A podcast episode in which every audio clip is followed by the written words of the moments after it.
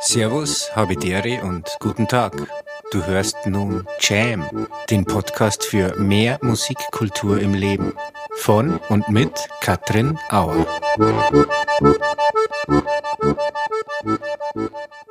Herzlich willkommen zurück bei Jam nach dieser Sommerpause im Juli. Diese Pause haben wir genutzt, um euch im Sommermonat August mit einer neuen Folge zu versorgen. Für mehr Musik und Kultur, so heißt ja der Untertitel von Jam. Und ich finde, bei meinem heutigen Gast trifft dieser Slogan, so nenne ich das jetzt mal, ganz wunderbar zu. Mir gegenüber sitzt die Konzertpianistin Margarita Oganessian. Mit 13 Jahren hat sie ihr Heimatland Armenien verlassen, ist mit ihrer Familie nach Deutschland geflüchtet. Nach vielen Jahren der Turbulenzen und Unsicherheiten und einer fast Abschiebung konnte sie aber in Deutschland bleiben und ihrer Berufung des Klavierspielens nachgehen. Das heißt, in dieser 13. Folge von Jam geht es natürlich wie immer um Musik, heute ganz speziell um die klassische Musik von Margarita, aber auch um die Rolle von Musik ob sie es schafft oder wie sie es schafft, sogar Kulturen und Länder miteinander zu verbinden. Liebe Margarita, ich freue mich total, dass ich heute hier bei dir in deinem gemütlichen Wohnzimmer sitzen kann und dass du Gast bei Jam bist. Herzlich willkommen. Vielen Dank, liebe Katrin. Ich freue mich auch sehr, dabei zu sein. Margarita, ich weiß nicht, ob du dich noch erinnern kannst. Das ist jetzt schon einige Jahre her, als ich bei dir ja immer wieder mal regelmäßig in der Küche saß. Es gab den besten Tee, den ich bis heute getrunken habe, selbst gepflückt, geerntet, getrocknet und importiert von deinem Papa aus Armenien. Und ich habe deiner Lebensgeschichte gelauscht und auf dem Heimweg oder danach nur, ja, da hat es nachgewirkt. Deine Geschichte, ähm, definitiv im Positiven. Ich habe davor noch nie jemand getroffen, außer meine Oma, die mir erzählt hat, wie das war, als man flüchten musste. Und heute sitzen wir nicht in der Küche, sondern in deinem Wohnzimmer. Wir haben auch keinen Tee, sondern Wasser, wie ihr daheim vielleicht auch bei diesen heißen Temperaturen. Und wir lauschen gemeinsam nochmal Margaritas Geschichte. Natürlich kann ich mich erinnern, liebe Katrin. Das waren auch ganz besondere Stunden, die ich auch sehr genossen ja, habe mit dir. Mich. Und natürlich der ganz besondere Hagebuttentee, selbst gepflückt von meinem Vater und aus Armenien importiert nach Deutschland. Ja, das war schön. Obwohl wir uns ja schon ein paar Jahre kennen, ähm, bereitet man sich ja trotzdem nochmal objektiv auf so ein Gespräch vor.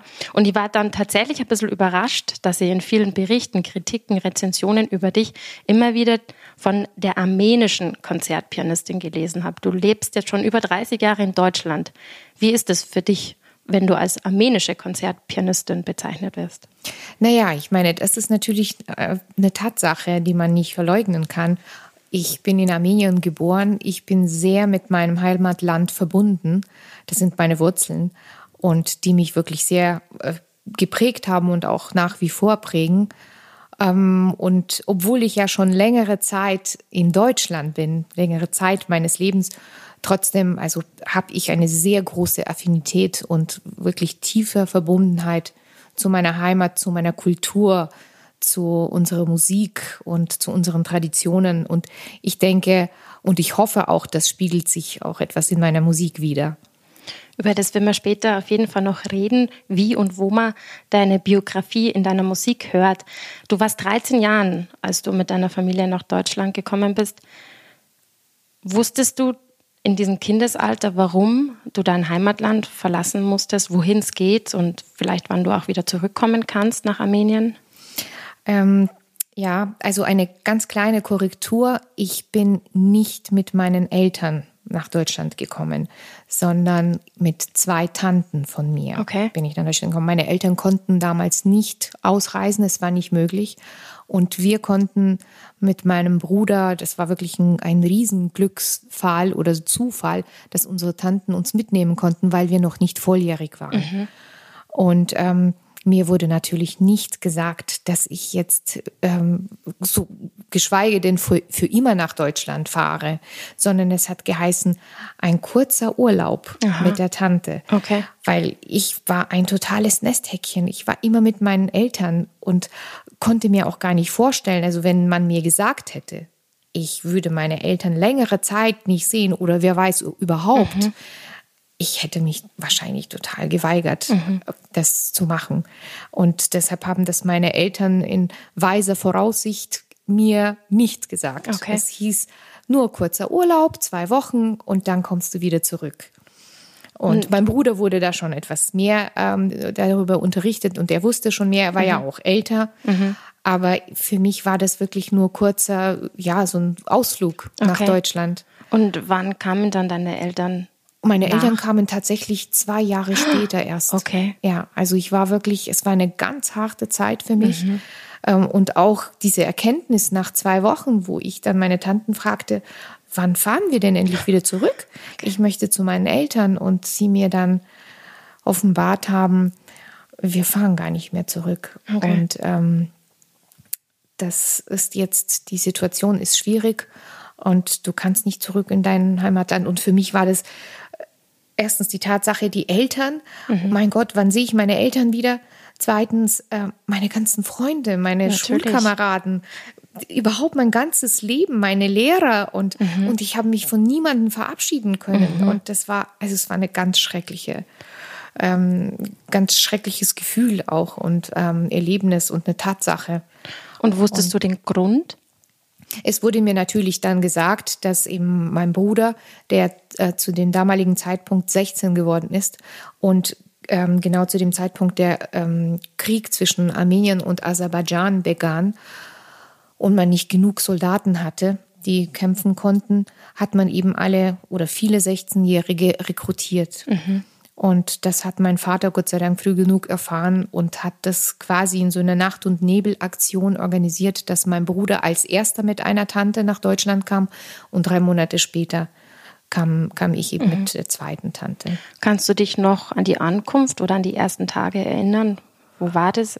In München und? Nein, das war in Berlin. Wir mhm. sind nach Berlin gekommen und die Ankunft war tatsächlich recht schön, weil mein Bruder eben mit der einen Tante, die kam zum Flughafen und ähm, und er kam mit einer großen Einkaufs Tasche und da waren, weiß ich noch, ganz viele exotische Früchte und ganz viel Schokolade und, und Coca-Cola und das ist ja für mich sozusagen als Kind, wir hatten all das ja nicht mhm. in Armenien und es war ja auch schwierig, es war zwar die Sowjetunion-Zeit, aber es war auch schwierig, so etwas zu bekommen. Mhm. Ja, also wir hatten nur saisonales Obst und Gemüse, was im Land angebaut wurde. Und sowas wie Bananen, Ananas oder geschweige denn, äh, ich weiß nicht, Kiwi, Avocado, das war für uns alles, also für mich alles völlig neu. Und mhm. ich weiß noch, äh, mein Bruder kam zum Flughafen mit diesen Einkaufstaschen und ich sah das und dachte mir, oh Gott, ich bin in einem Schlaraffenland.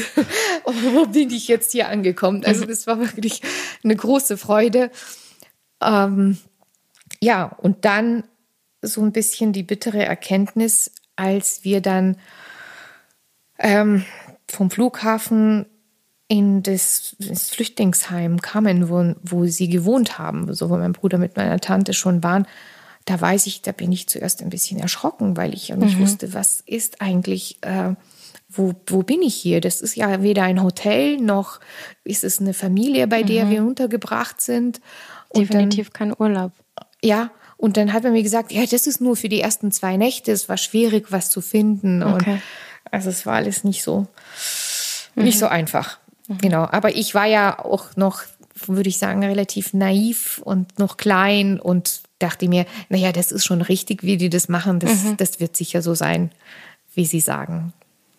Du hast mit fünf Jahren in Armenien schon die musikalische Ausbildung genossen, ist das richtig? Ähm, ja, also ich habe mit drei Jahren wohl bereits, es erzählen meine Eltern, ähm, die Kinderlieder und all das, was ich aufgeschnappt habe vom Radio oder Fernsehen, mhm. konnte ich wohl mit beiden Händen spielen. Ähm, ich kann mich daran nicht erinnern, mhm. aber meine Eltern sagen das. Und mit fünf Jahren wurde ich einem ähm, Klavierlehrer vorgestellt, der gesagt hat, dass ich unbedingt ähm, eben Unterricht bekommen sollte.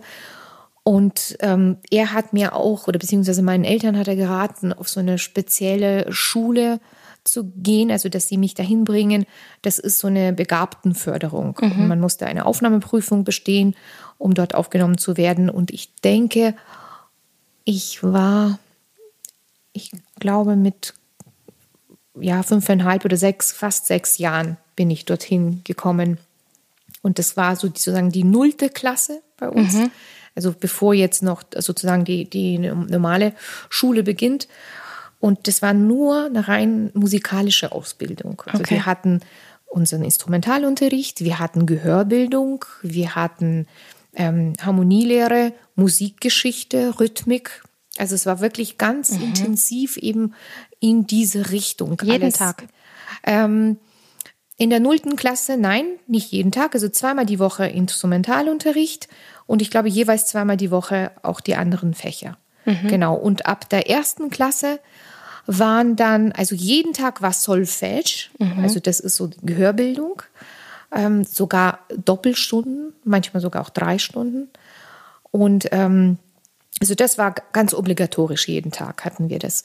Und ansonsten auch zweimal in der Woche ähm, Instrumentalunterricht und dann Rhythmik, Musikgeschichte kam mhm. dazu, Chor, Ensembleleitung, schon wirklich in frühen Jahren. Wow. Das wurde also ganz, ganz intensiv gemacht und das mhm. war so ein Programm, das war in der gesamten Sowjetunion, haben wir einfach dieses Bildungsprogramm genossen und mhm. Armenien eben als einer der Sowjetrepubliken.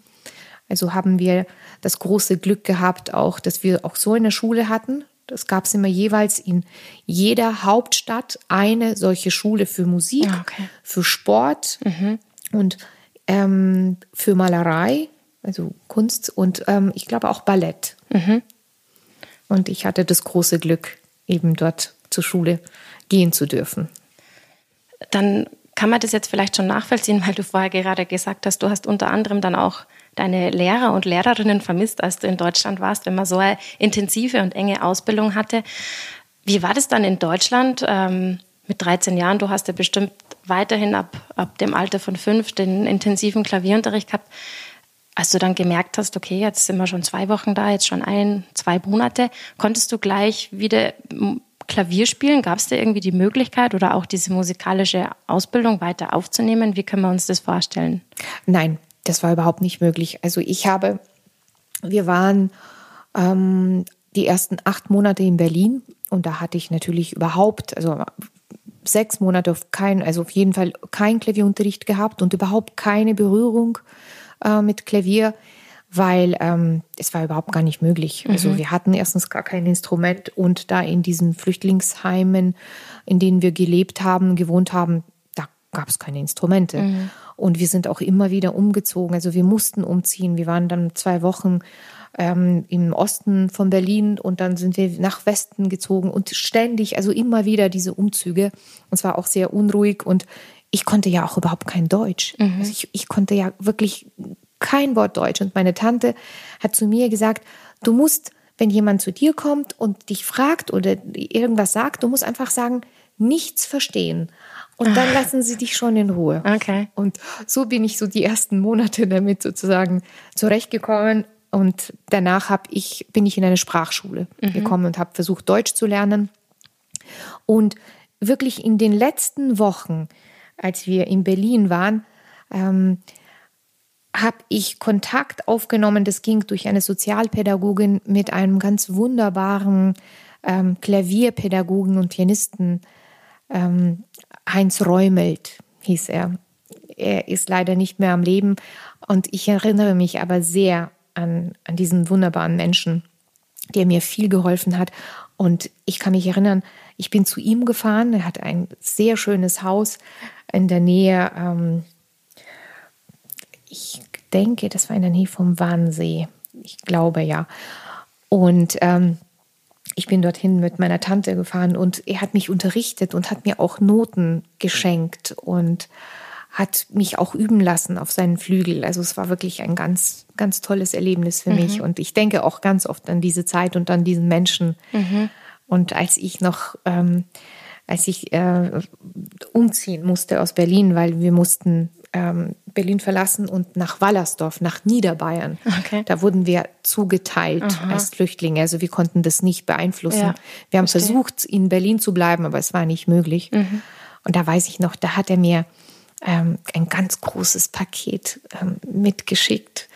Und beziehungsweise nicht mitgeschickt, sondern dann hinterher geschickt Okay. mit wieder einigen Noten und mit, ähm, mit einem Lexikon und eine ganz große Schachtel mit Mozartkugeln. Oh, da weiß ich das, da war ich so glücklich, als ich dann wieder sozusagen ein bisschen Kontakt hatte zu diesen Menschen.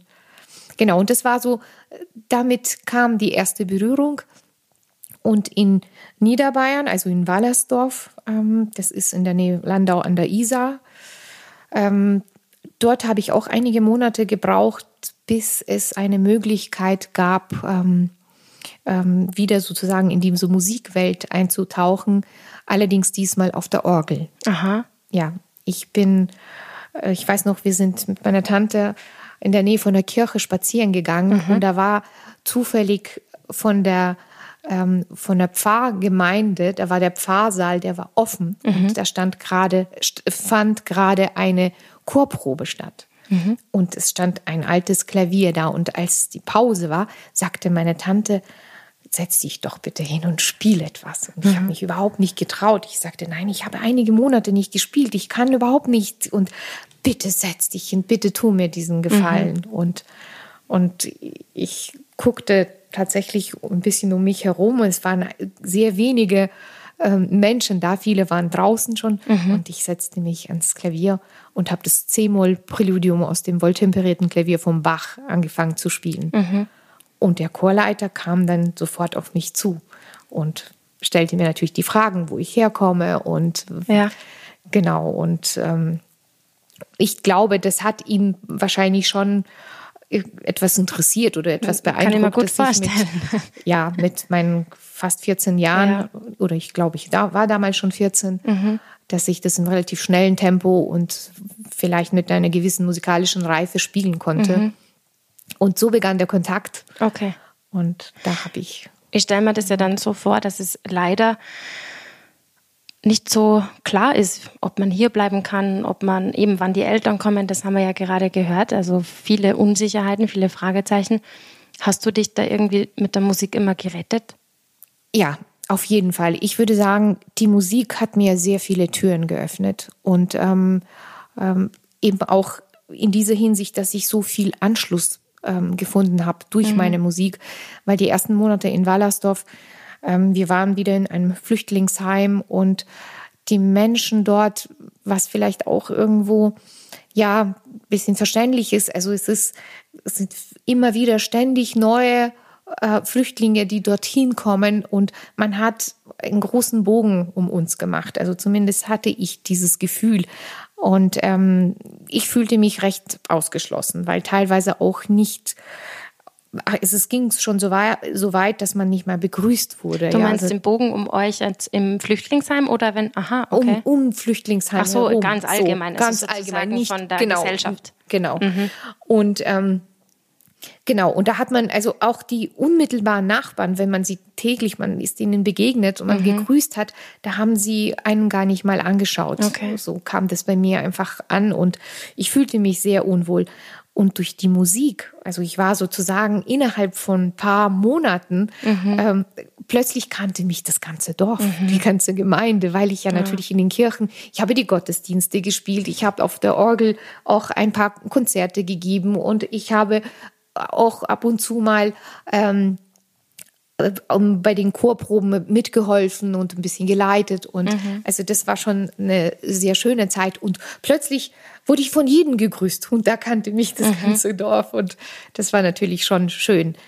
Und ähm, ja, und was natürlich emotional betrifft, natürlich ist die Musik auch eine große Rettung gewesen, weil das war auch, wenn es mir schlecht ging, wenn es, es gab natürlich immer wieder solche Tage, wo ja, man denkt an vieles nach. Das ist, man ist hier so wohl behütet und im, in der Heimat ist der Krieg, dort sind die Eltern, wie es ihnen geht. Wir haben versucht, immer wieder zu, zu telefonieren, aber es war ja damals da gab es keine iPhones. Und das war 91, ja. Und, und man konnte nicht so einfach kommunizieren miteinander.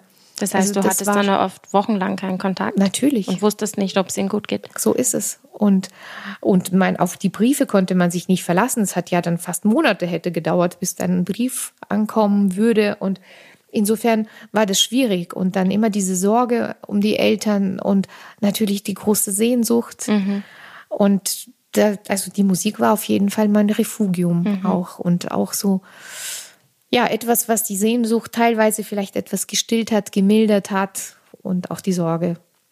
Hast du dann auch armenische Lieder und Stücke gespielt auf dem Ja. Klavier? Kannst Ja. du uns mal beschreiben, wie klingt Armenien?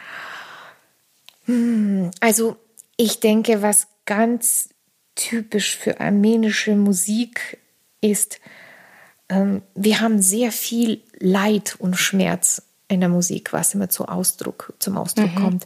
Ich würde sagen, so, ähm, das ist, was mir so stark aufgefallen ist, im Gegensatz zu der armenischen Malerei, dass die einfach so, besonders jetzt auch die moderne, ähm, die zeitgenössische, die ist so farbenfroh und das sind wirklich so ganz bunte, starke Farben. Und die Musik im Gegensatz, für mich ist es eine Lacrimosa. So würde ich das bezeichnen. Und ähm, ja, und wenn man natürlich auch unseren, einen der größten armenischen Komponisten, würde ich sagen, den Grundleger der klassischen Musik, Komitas, wenn man seine Musik hört, dann würde man, glaube ich, von den ersten Tönen verstehen, was ich meine. Du hast ein anderes Projekt aufgenommen, ähm, wo man vielleicht ja auch ein bisschen in Armenien hineinhören kann, beziehungsweise wo es ja auch viel um diesen Austausch der Kulturen geht. Das ist ein, ähm, ein Duo-Projekt mit einer guten Freundin von dir, mit Rebecca Hartmann. Da werden wir jetzt auch gleich reinhören, weil mir das ein bisschen schwerfällt, auch den Komponisten auszusprechen und weil du uns natürlich da einiges erzählen kannst, würde ich dich gern bitten. Was hören wir denn jetzt gleich oder kannst du uns ein bisschen mehr über dieses Werk erzählen, was es, was es damit auf sich hatte, auch mit diesem ganzen Album? Also für mich war das immer als Kind schon ein großer Traum, auf den Berg Ararat zu steigen und in beiden Richtungen zu blicken. Das also ähm, nach am Berg in Erevan, in der Nähe der Hauptstadt? Nein, Oder? das ist der Berg Ar- Ararat ist zwar der heilige Berg der Armenier, auf dem auch wohl anscheinend die Arche Noah gelandet ist, aber er steht mittlerweile auf dem türkischen Territorium, weil ähm, das wurde ja erobert, also von der Türkei. Und ähm, insofern, wir haben den Ararat, also man sieht ihn quasi von in, aus Jerewan, aus der Hauptstadt, aus der ich komme, man sieht ihn fast von überall. Und, ähm, und für mich ist es ein sehr symbolischer Berg. Also immer wenn ich nach Armenien komme, das allererste, dass ich wirklich weiß, ich bin angekommen, ich muss den Ararat sehen. Und er hat wirklich so etwas ganz Magisches äh, für mich und ich denke auch für alle Armenier. Also es ist unser Berg, auch wenn er jetzt, dazwischen ist ein Grenzfluss, ähm, der Arax und, ähm, und äh, nichtsdestotrotz, ja, die Armenier identifizieren sich sehr mit diesem Okay. Berg und der ist ihnen sehr, sehr wichtig. Und wie gesagt, das war so von mir die, der Wunsch, mal auf den Ararat zu steigen und in, auf beide Seiten ähm, zu blicken. Ja, also ähm, nach, nach Westen in die Türkei und Osten nach Armenien. Und äh, weil ich das nicht realisieren konnte, hatte ich dann mal die Idee, vielleicht könnte ich das musikalisch realisieren. Und außerdem war mir ein Anliegen, auch eine Art musikalische Brücke zwischen den zwei seit Jahrhunderten verfeindeten Völkern zu schaffen. Auch Türkei und Armenien. Türkei und Armenien, ja. Und auch mal ähm, nicht die Gegensätze, sondern auch die Parallelen mal aufzuweisen. Auch es gibt sehr viele Parallelen in der Musik, obwohl, wie ich schon sagte, also die armenische Musik ist ja eher so die die, die leidende, die schmerzende, die weinende und die türkische Musik ist für mich eher so die kämpferische und ähm, etwas fast ein bisschen auch plakativere irgendwo, ja. Ähm, aber trotzdem, in der Folklore, weißt du, es ist einfach, wenn man so viele Jahrzehnte als Nachbarn lebt, in einem Nachbarland, ja, und Armenien ist einfach immer umgeben gewesen von dem Osmanischen Reich, ja, da wird man auch sehr stark beeinflusst. Mhm. Ja, und auch ähm, sowohl in der Musik als auch in der Liter Literatur oder in, in der Malerei. Ja, also diese ganzen Einflüsse, auch natürlich viele Traditionen, auch die Sprache, muss man sagen. Mhm. Ja. Und das war für mich wichtig, mal das aufzuzeigen und, und, und zu sagen, meine Güte, ja, diese Konflikte, immer diese Territorialkonflikte, immer diese geopolitischen. Mhm. Aber wir sind ja letzten Endes Menschen und wir haben auch eine ähnliche Kultur, obwohl wir völlig unterschiedliche Religionen haben. Ja, die Armenier als die Urchristen. Mhm. Wir wollen jetzt unsere Zuhörerinnen und Zuhörer mal länger auf die Folter spannen. Was hören wir denn jetzt gleich, Margarita? Genau, also auf der CD ist eine Gegenüberstellung von armenischer und türkischer Musik. Die armenischen Komponisten sind ähm, Edward Bagdasaryan, ähm, äh, ein Stück, also die Rhapsodie, und das zweite Stück ist die Sonate von Arno Babajanian. Und ähm, das ist eben die armenische Abteilung. Und die türkische ich habe ziemlich lange recherchiert über die türkischen klassischen Komponisten. Es gibt ähm, leider nicht so viele Vertreter. Mhm. Ähm, und äh, der mir wirklich besonders gut gefallen hat, das war der Ahmed Adnan Saygun. Und wo ich auch wirklich gemerkt habe, ja, das könnte man gegenüberstellen, das könnte man auch viele Parallelen da ähm, aufweisen und hören in mhm. seiner Musik. Und äh, zu den armenischen Komponisten muss ich dazu sagen, ähm, das erste Stück, beziehungsweise das Stück von ähm, äh, Bagdasarian, er, Bagdasarian war unter anderem auch mein Kompositionslehrer. Aha. Ja. Und weil ich das auch etwas vielleicht in meiner, auf meiner CD unter anderem äh, das verewigen wollte und auch diese Verbindung zu ihm äh, hatte und zeigen wollte, habe ich mich für dieses Werk entschieden. Und die Sonate von Arno Babajanian, ich würde sagen, das ist der Klassiker bei der äh, Violin-Klavierliteratur. Das ist eine großartige Sonate, die Babajanian ähm, Schostakowitsch gewidmet hat. Und da, wo er auch seine, seinen Namen ähm, zitiert mhm. in der mhm. Musik, besonders in, im, im letzten Satz. Das muss also dieses ein bisschen genauer erklären. Dmitri Schostakowitsch, also D-S-C-H. Mhm. Dieses, dieser Motiv, mhm. also das wird immer diese wieder. Töne sozusagen. Das, genau, diese, eben diese vier Töne. Manchmal eben fünf, weil Dmitri Dmitrievich mhm. Schostakowitsch. Mhm. Genau, und das ist, hat ja auch eine gewisse Kreuzsymbolik, also DSCH, mhm. ja, das kennen wir ja auch von BACH, mhm. von Bach, ja, die auch ganz oft Bach selbst in seinen Stücken ähm, immer wieder verwendet hat und natürlich auch viele andere Komponisten das vertont haben. Das hat eben Babajanian auch ähm, in seiner Sonate, die er Schostakowitsch gewidmet hat, das zitiert er auch sehr viel.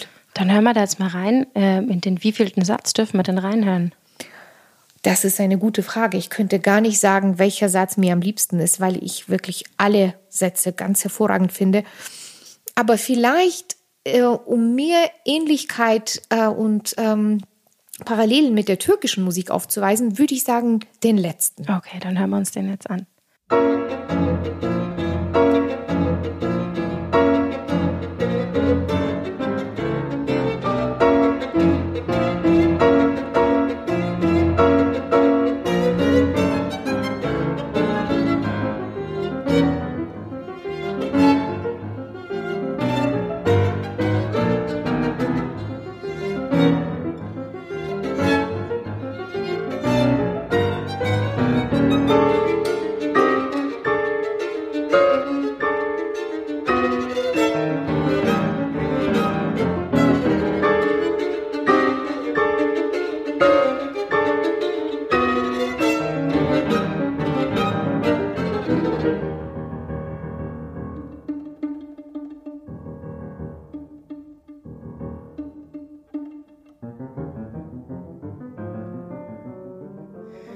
Margarete, ich finde das ganz spannend, jetzt in, in, deiner fast Anmoderation von der Sonate, die wir eben gehört haben. Ähm, da gibt es so viel zu erzählen und ich finde es tatsächlich oft ein bisschen traurig, dass in den klassischen Konzerten so selten eine Moderation dabei ist. Na klar, man bekommt ein Programmheft, aber wenn wir jetzt eine Kamera gehabt hätten und deine Leidenschaft sieht, allein schon wie du drüber sprichst, über ähm, dieses gehörte Stück, finde ich das tatsächlich oft sehr schade, dass ähm, bei klassischen Konzerten so wenig darüber erzählt wird, weil man sofort eine andere Verbindung zu der Musik bekommt. Aber so haben wir ja jetzt heute die Möglichkeit, ähm, mit dir darüber zu sprechen. Und jetzt würde ich tatsächlich gern mal ganz per se über den Beruf der Konzertpianistin sprechen. Klar, in erster Linie ist es logisch, was man da macht, aber eigentlich, wenn man mal genauer hinschaut, steckt schon ganz, ganz viel dahinter. Kannst du uns da ein bisschen mehr darüber erzählen?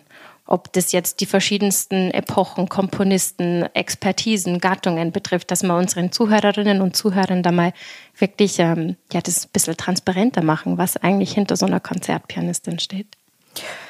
Naja, also ich würde sagen, Konzertpianistin, für mich ist es wahnsinnig wichtig oder ich finde, in diesem Beruf ist es wichtig, sehr offen zu sein. Dass man wirklich offen ist und bereit ist, ähm, wirklich nicht nur sich auf eine Sache zu fokussieren, also zum Beispiel auf die Solokonzerten oder Solo-Rezitals, sondern offen ist für Kammermusik mhm. und offen ist auch mal wirklich auch Lied äh, Begleitung zu machen. Und also ich bin da, ich fühle mich sehr wohl in der Kammermusik. Mhm. Ich spiele natürlich sehr, ähm, sehr gerne auch solistisch. Das ist natürlich auch teilweise auch sehr bequem, weil mhm. man da sozusagen der Ganz eigene Herr ist. ist. Mhm. Und genau, in der Kammermusik, ähm, da, es ist schon eine andere Art Verantwortung, mhm. würde ich sagen. Aber für mich ist es enorm wichtig und ich finde, mhm. das gehört wirklich zusammen. Und das macht ja diesen musikalischen Makrokosmos aus. Mhm. Ja, dass man wirklich in verschiedensten Bereichen unterwegs ist und man wächst ja auch mhm. an dem. Auf jeden Fall. Und man erweitert immer seinen Horizont mhm. und das bereichert auch einen total. Aber das Spektrum ist schon sehr groß. Also du hast das schon gesagt, ähm, es gibt die klassische Solistin, es gibt Klavierkonzerte, wir dürfen das ja ein bisschen genauer beschreiben. Da solierst du mit einem Orchester zusammen große Werke, kammermusikalisch ab du bis theoretisch zum Kammerorchester. Dann gibt es die verschiedenen Epochen von der Renaissance, wenn wir jetzt die ganze Spektrum der klassischen Musik nehmen. Hast, also wie schafft man das? Muss man sich irgendwann mal auf was spezialisieren? Weil man kann ja nicht Bach genauso spielen wie ein Stück aus der Moderne ähm, man spielt ein Klavierkonzert anders wie vielleicht eine Liedbegleitung. Man kann doch da nicht alles können. Nein, natürlich nicht. Und das ist ja auch immer ein Prozess. Man lernt ja immer mehr dazu. Mhm. Und, ähm, und ich finde eben, das ist das Besondere daran, immer dieses, immer ähm, das, das weiter Progressive und das, das Neue, das, mhm. das schult ja auch einem, das schult mhm. und sensibilisiert und konditioniert ja auch mhm. einen und sensibilisiert. Mhm. Ähm, ähm, insofern für mich, also ich kann nicht sagen, ich spiele sowohl Bach gerne als auch ähm, als auch Ligeti mhm. zum Beispiel, ja. Also ich bin da ganz offen und mhm. ähm, könnte mich nicht festlegen. Das Einzige, was ich weiß, ich meine natürlich, Gott, äh, Bach ist Gott für die Musiker. Mhm. Nichtsdestotrotz sagt man, ähm, nicht alle Musiker glauben an Gott, aber alle Musiker glauben an Bach. Ja. ähm, aber für mich habe ich mir oft die Frage gestellt, ähm, wenn ich jetzt auf eine einsame Insel müsste mit meinem Instrument und ich einen einzigen Komponisten mitnehmen dürfte, also mhm. die Musik von einem Komponisten, wer wäre das? Mhm. Und da ist für mich die Antwort eindeutig Franz Schubert. Mhm. Also das ist, genau, also das, das ist für mich ganz, ich glaube, und je, je älter ich werde, je erfahrener ich werde, umso mehr wird das bestätigt. Mhm. Und auch dieses Gefühl, wobei das gar nichts äh, alle anderen Komponisten nicht ausschließt, die ich auch sehr gerne spiele. Mhm. Also ich setze mich zum Beispiel sehr viel auch mit der Musik, mit der Musik von Beethoven auseinander, sei es seine solistische Solomusik für Klavier oder ähm, oder sei es seine Sonaten für Violine und Klavier, die ich ähm, nahezu alle gespielt habe, oder die Sonaten für Klavier und, und Cello, die ich mhm. jetzt gerade die CD aufgenommen habe, aktuell, und oder seine Klavierkonzerte. Mhm. Du, du, hast ihn gerade genannt, Franz Schubert. Ähm, von ihm hast du auch was sozusagen auf der Diskografie zu verzeichnen. Ähm, du hast den Baritonisten oder den Bariton Michael Kupfer-Radecki, ich glaube mittlerweile Radetzky, hat er einen Dopp ja. Doppelnamen, ähm, begleitet. Ihr habt die Winterreise aufgenommen, also offiziell oder ganz ähm, ja, offiziell nennt man das mit Korrepetorin. Ähm, ja, wobei bei, ich glaube, Liedbegleitung ist für mich dann, das ist dann nicht richtig von einer Korrepetition zu sprechen. Okay, es ist mehr. Weil das ist, ja, mhm. bei Liedbegleitung, das ist ja eigentlich, also ich sehe das so, Lied ist gleichberechtigte Partner. Mhm. Und das ist nicht so, wie man, wenn man Opernarien begleitet, da ist man wirklich, man macht eine Korrepetition, mhm. ähm, sondern Lieder sind für mich wirklich tatsächlich, das ist, das Schwerpunkt ist auf beide mhm. verteilt. Wir hören gleich mal rein. Wenn es für dich in Ordnung ist, hätte ich mit dem letzten Gedicht geendet, würde ich einspielen, den Leiermann, weil das vielleicht einfach auch das bekannteste ist. Ähm, man hört halt manchmal auch einfach gern was, was man kennt. Und so hören wir jetzt den Leiermann.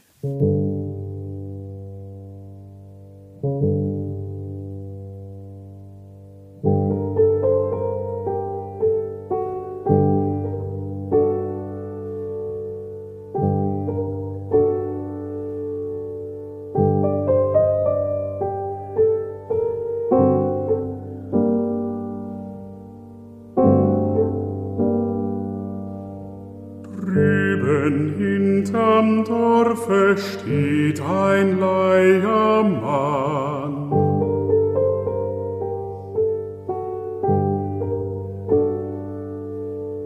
Und mit starren Fingern dreht er, was er kann.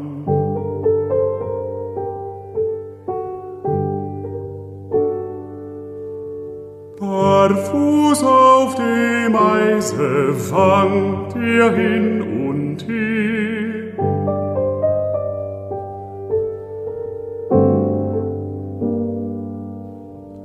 Und sein kleiner Teller bleibt ihm immer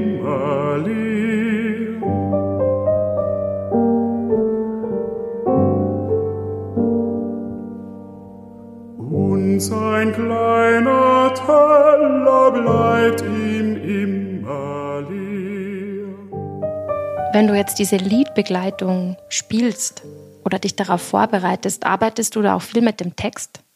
Ja, auf jeden Fall, natürlich. Also das, das, das kann man nicht ausschließen. Das, mhm. das, muss man, weil das ist natürlich eine Einheit, Musik und der Text. Mhm. Und ähm, ganz klar, man setzt sich damit lange auseinander und auch mit Textinterpretation, also mit verschiedenen, was, was bedeutet ja eigentlich das? Weil oft ist es ja so, dass man auch sehr viel sozusagen zwischen den Zeilen ähm, mhm. lesen muss, mhm. um das auch wirklich zu begreifen. Was ist jetzt damit richtig gemeint? So wie die Nebensonnen, ja, das ist, ist ja ein, ein Lied aus der Winterreise. Mhm. Und ähm, also das ist schon sehr wichtig, dass man so ein gewisses ähm, Know-how mitbringt mhm. und ähm, und, und wirklich gewisse Vorkenntnisse. Da ist man, da spielt man auch plötzlich ganz anders, ja. Und man geht natürlich auch mit dem Text mit, weil wenn das Strophenlieder sind, wenn sie dann immer wieder sich wiederholen, dass ein anderer Text ist, dann muss man völlig andere Stimmungen schaffen mhm. und erschaffen. Also man kann nicht das immer gleich spielen. Also mhm. man geht da wirklich mit und, und bei Schubert ist ja auch sehr viel, ähm, auch diese ganzen Stimmungen sind auch sehr viel mit Natur verbunden, ja. Mhm.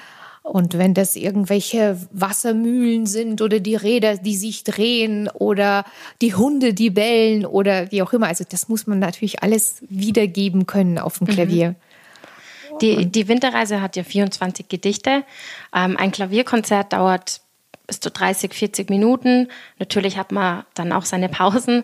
Ähm, die Sonate mit drei Sätzen dauert bis zu 25 Minuten oder 35 Minuten. Das heißt, es sind alles Mammutprojekte. Wie bereitet man sich darauf vor? Wann übt man? Also ich kann mir das gar nicht vorstellen, wie man bei so großen, bei so langen Melodien vorgeht. Ja, das ist natürlich schon ein langer Prozess. Also man muss äh, wirklich schon sehr lange Zeit sich mit den Stücken auseinandersetzen. Und mh, mm, am besten ist es zumindest, geht es mir so, ähm, wenn man das Stück zu, also zu Studienzeiten zum Beispiel, wenn man das ähm, gespielt hat, mhm. geübt hat und dann eine gewisse Zeit, also wenn man sich damit intensivst beschäftigt hat, dann lässt man es liegen. Mhm und beschäftigt sich mit anderen Stücken. Und ähm, das hat mein Professor damals schon gesagt. Er sagte, wenn du das ganz intensiv, wirklich so vom, mit dem ganzen Herzen und vom Kopf her richtig durchgearbeitet hast und dann lässt du das Stück liegen, dann arbeitet die Zeit für dich weiter. Aha, ja. Ohne dass du dich jetzt bewusst mit dem Stück weiter auseinandersetzt, sondern das, und das ist tatsächlich so. Ich habe das, zuerst habe ich mir gedacht, naja, das wäre ja schön, wenn es so wäre. Und tatsächlich habe ich die Erfahrung gemacht, dass man das Stück, wenn man das nach ein paar Monaten wieder aufgreift, man fängt plötzlich auf einem ganz anderen Level an mit dem gleichen Stück. Es ist zwar trotzdem, es ist ein neues Abenteuer, da begibst du dich auf einen völlig neuen Weg, ähm, den du vielleicht schon mal durchgegangen bist, Okay. aber von anderen Perspektiven, von anderen Möglichkeiten, weil ja natürlich sowohl das Technische als auch, würde ich sagen, der Gesamtüberblick ist ein anderer. Heißt es dann alles, was du jetzt spielst und in Zukunft hast du schon mal irgendwo gespielt, weil man sich natürlich dann nur was aussucht, was man zum Beispiel in der intensiven Studienzeit schon mal gespielt hat?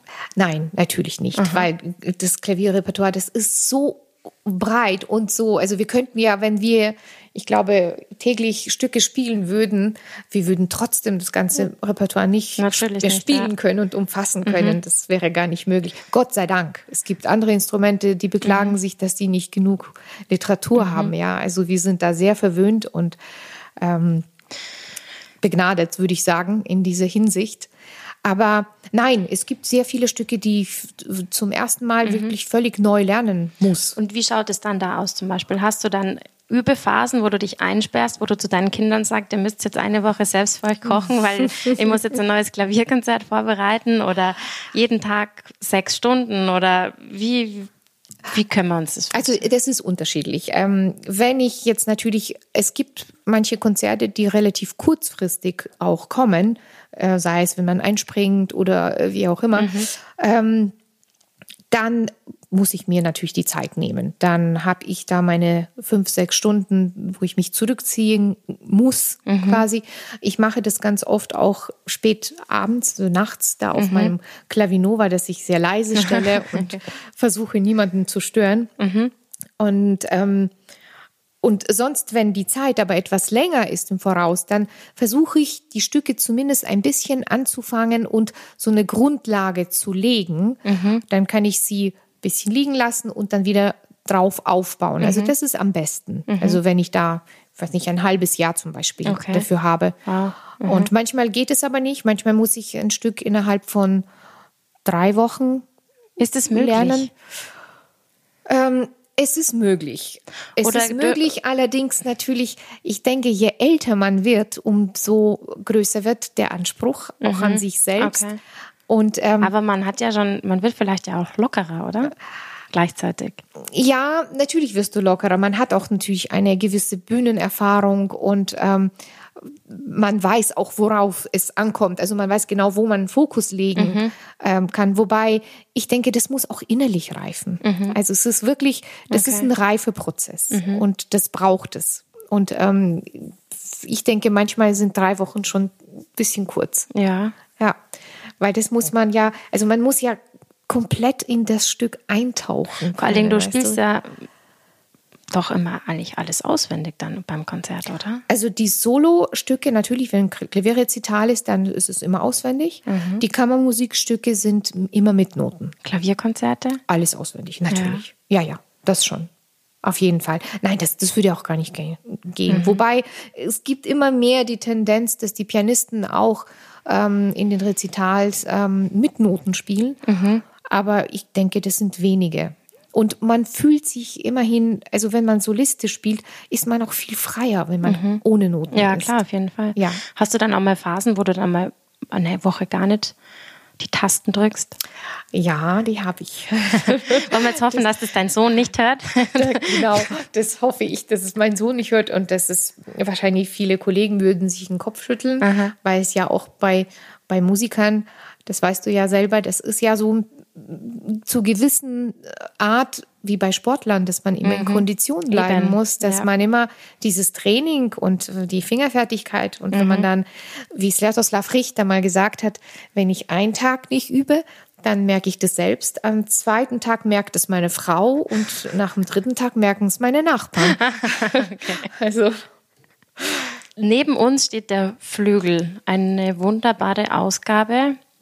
Jetzt würde ich dich bitten, Margarita, es gibt einfach nichts Schöneres als Live-Musik. Ich finde, in der Klassik ähm, ist es noch viel wichtiger, weil man so richtig als Zuhörerin mitgezogen oder mit eingetaucht wird ähm, dass du dich schon mal rübersetzt. Und weil du das vorher so beeindruckend gemacht hast und so viel Preis geben konntest von dem Stück, würde ich jetzt nochmal bitten, dass du uns nochmal anmoderierst, was wir jetzt gleich live und unplugged bei Jam hören. Ich würde das Adur Intermezzo spielen aus den Charakterstücken Opus 118 von Johannes Brahms. Und ich spiele es, ich spiele nur ein Fragment daraus. Also es besteht aus ähm, A, B, A-Form und ich spiele einfach den A-Teil, weil das sonst etwas zu lange wäre. Mhm. Und ich freue mich drauf und kann euch zu Hause, auf dem Balkon, im Urlaub, vielleicht am Strand, wo immer ihr seid, jetzt einfach nur einladen, die Augen zu schließen. Ähm, ich glaube, so nah kommt man selten an eine Pianistin ran, wie jetzt gleich im Moment mit Margarita Organessian.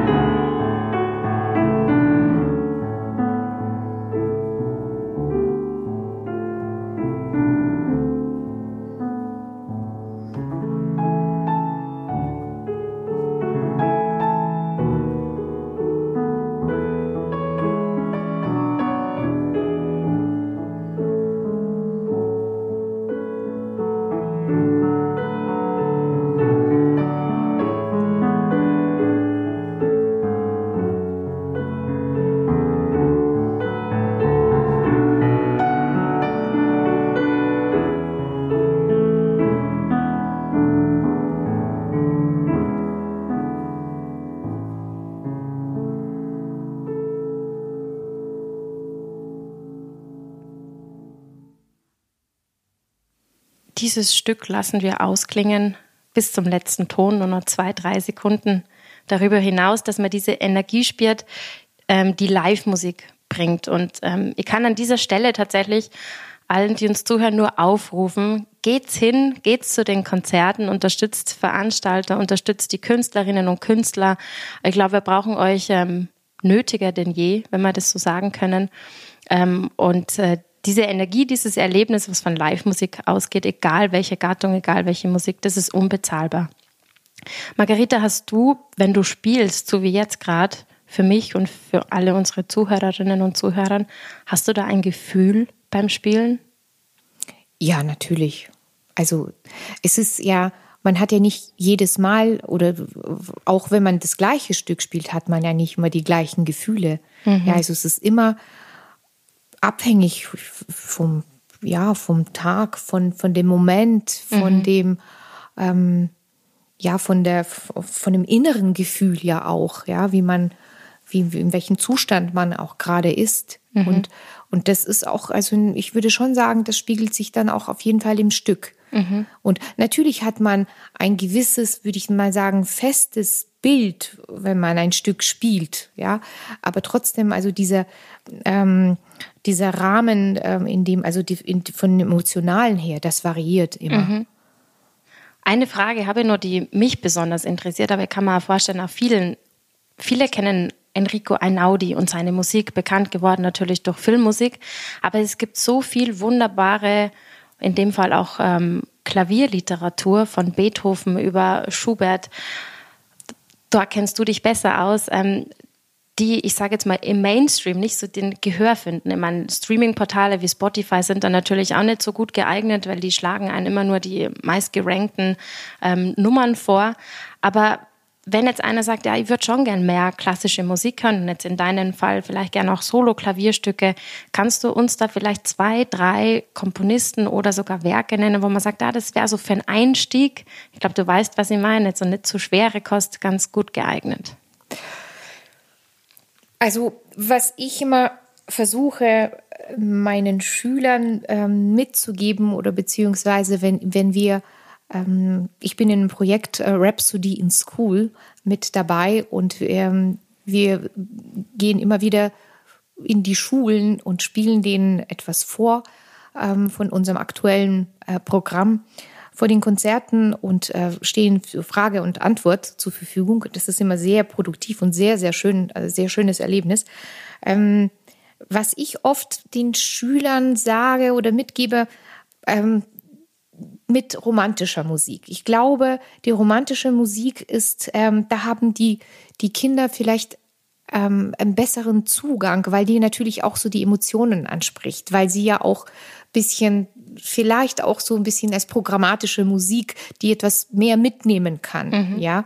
Und ähm, ähm ich habe das mal gelesen in, ein, ähm, in einem Interview. Ich kann mich leider nicht mehr erinnern, ähm, was es, von wem das war.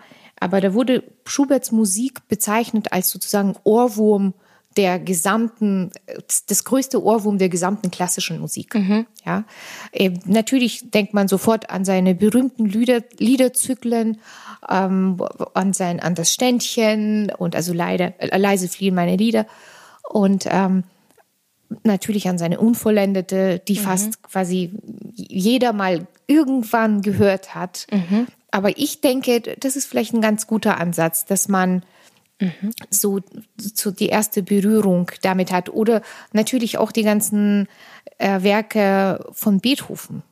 Die, diese, wo mir mein Professor immer gesagt hat, die Schlager der klassischen Musik, ja. Für mich immer wieder Filmmusik eigentlich. Definitiv Filmmusik. Und auch die Filmkomponisten, die haben ja auch, ich meine, es basiert ja alles auf der klassischen mhm. Musik, auch die ganzen, auch der Jazz, wenn mhm. man so nimmt, ja. Es nimmt alles seinen Ursprung aus der klassischen Musik heraus. Ich glaube, da waren jetzt viele tolle Werke dabei, die wir uns auf jeden Fall anhören können. Viele davon findet ihr in der Jam-Playlist am Ende vom Feed, genauso wie die Werke, die wir heute eingespielt haben, außer dieses Live- und Unplugged-Stück, das uns die Margarita heute ganz persönlich und privat vorgespielt hat. Was ihr noch im Feed findet, ähm, sind Hinweise zu Margarita, zum Beispiel auf deine Website, Margarita. Ähm, bist du eigentlich bei Instagram? Nein, bin ich nicht. Ich muss ganz ehrlich sagen, vielleicht ist es auch ein Fehler. Ich bin gar nicht auf den sozialen Medien nicht vertreten und ich mache auch keine Werbung für Aha. mich. Ich, also ich poste nicht meine Konzerte und so. Das sollte ich vielleicht machen, weil ich meine, man muss natürlich mit der Zeit gehen und das ist das, was uns oder heute ja. sozusagen die Jugend prägt und dann, womit sie sich sehr viel auseinandersetzen und beschäftigen. Mhm. Vielleicht werde ich daran arbeiten. Apropos Jugend, ich habe vorher schon deinen Sohn, den Erik, erwähnt.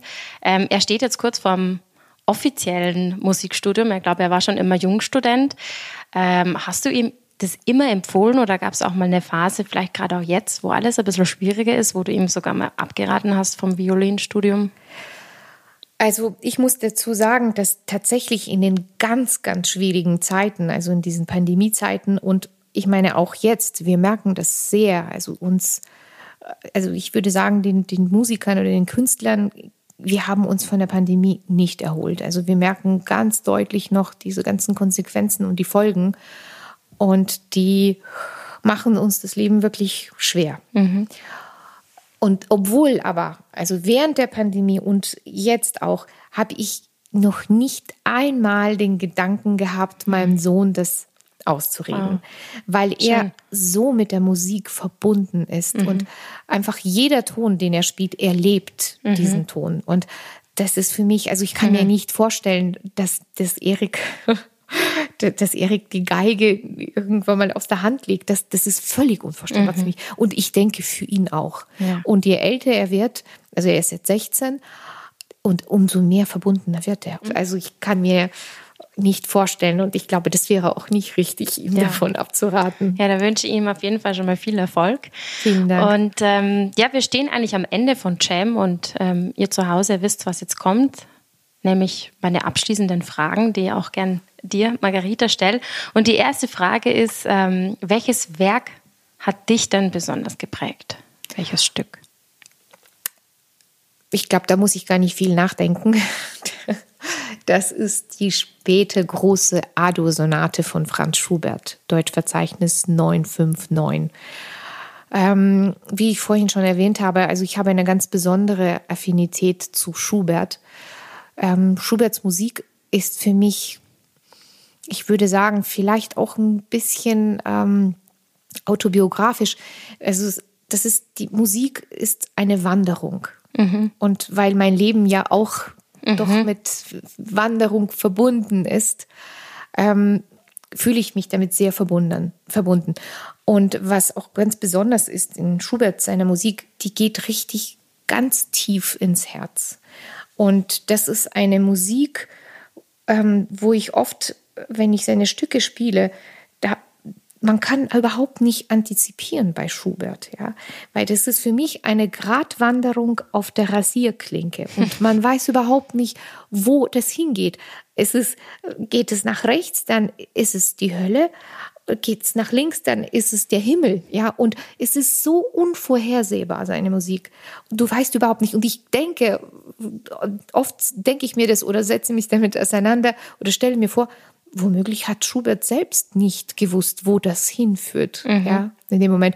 Im Gegensatz zu Beethoven, ja, wo man wirklich sagen kann, ah, das, da kommt jetzt die Steigerung und die führt jetzt dahin. Man kann es irgendwie in einer gewissen Art und Weise oder man hat das Gefühl da- davon, man kann es antizipieren.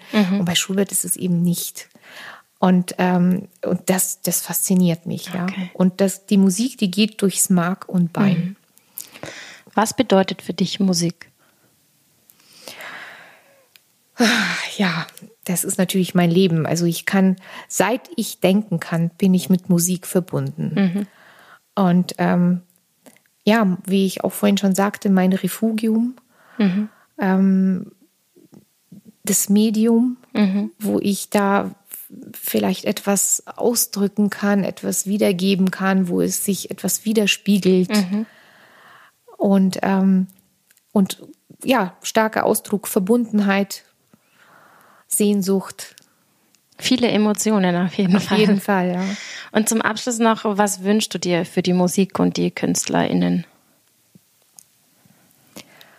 Also ich wünsche mir natürlich äh, sehr, dass wir, ähm, dass wir Künstler ähm, unsere Musik, also ich sehe ja sowieso Künstler auch als äh, eine Art gewisses Medium, ähm, dass wir einfach unsere Musik weitergeben können und dass wir natürlich auch unsere Zuhörer finden. Und ich denke, wir müssen ähm, als Musiker vielleicht auch mehr aktiv werden, einfach unser junges Publikum zu erziehen und die heranzuziehen, denen, ihnen die Berührungsängste zu nehmen. Und das sehe ich unter anderem auch als meine Aufgabe. Also, dass wir das wirklich ganz aktiv machen müssen, weil wir verlieren unser Publikum. Also wenn man sich jetzt heutzutage die Situation anschaut, die Konzerte, viele Festivals schließen, man geht in Konzerte mit gro- großartigen Musikern und die Säle sind nur zu ein Drittel oder nur zur Hälfte besetzt. Und ähm, die Menschen gehen nur und hören sich die Musik an von großen Namen. Ja, und es gibt aber so viele So wunderbare Musiker. Es gibt so viele neue und junge, die man nicht kennt oder auch nicht, bes- auch nicht unbedingt junge, ja. Und das finde ich einfach so schade und das tut mir richtig weh, dass man, ähm, ja, dass das nicht geschätzt wird. Und ich hoffe, also das müssen wir als Musiker, glaube ich, wir müssen diese Aufgabe uns auch noch aneignen. Wir müssen die übernehmen und aktiv wirklich gestalten, dass wir unser Publikum, dass wir an die Kinder herankommen, mhm. dass wir bei ihnen das Interesse wecken und diese Berührungsangst nehmen. Und ich meine, Musik ist die Sprache des Herzens und Musik verbindet. Musik kennt keine Nationen, keine Religionen, ja. Mhm. Das ist wirklich ein Mittel, was direkt zum Herzen geht. Und das müssen wir aufrechterhalten. Und ja, ohne Musik wird es still. Und ohne Musik würden wir heute auch nicht da sitzen, denn so haben wir uns kennengelernt und ähm, das ist genau das Stichwort, zu dem Musik verbindet. Ähm, Menschen, aber auch Kulturen, wie wir es heute erfahren haben mit dir, Margarita. Ich fand es wahnsinnig spannend, immer wieder, obwohl ich mit dir schon öfter am Küchentisch saß. Ich hoffe, euch zu Hause hat diese heute vielleicht noch ein bisschen längere Episode, da sind wir ganz ehrlich, auch genauso mit berührt wie mich. Margareta, ich bedanke mich bei dir ganz, ganz herzlich und ähm, an euch zu Hause. Ja, nochmal der, der Aufruf, hört euch die Musik an, geht's zu den Konzerten hin. Wenn euch der Podcast, vor allen Dingen dieser jetzt mit Margarita gefallen hat, dann erzählt es weiter euren Freunden, abonniert den Podcast und äh, ich dank, bedanke mich bei euch fürs Zuhören, wie immer, das meine ich ganz ernst und Margarita, bei dir bedanke mich für die Ehrlichkeit. Wir haben heute über Themen gesprochen, die ja ein bewegtes Leben beschreiben, das nicht immer einfach ist, darüber zu sprechen. Vielen Dank, ähm, dass du heute bei Jam warst. Auch dir ganz herzlichen Dank, liebe Katrin. Wir verabschieden uns bei euch zu Hause und wünschen euch einen schönen Sommermonat August. Bis bald.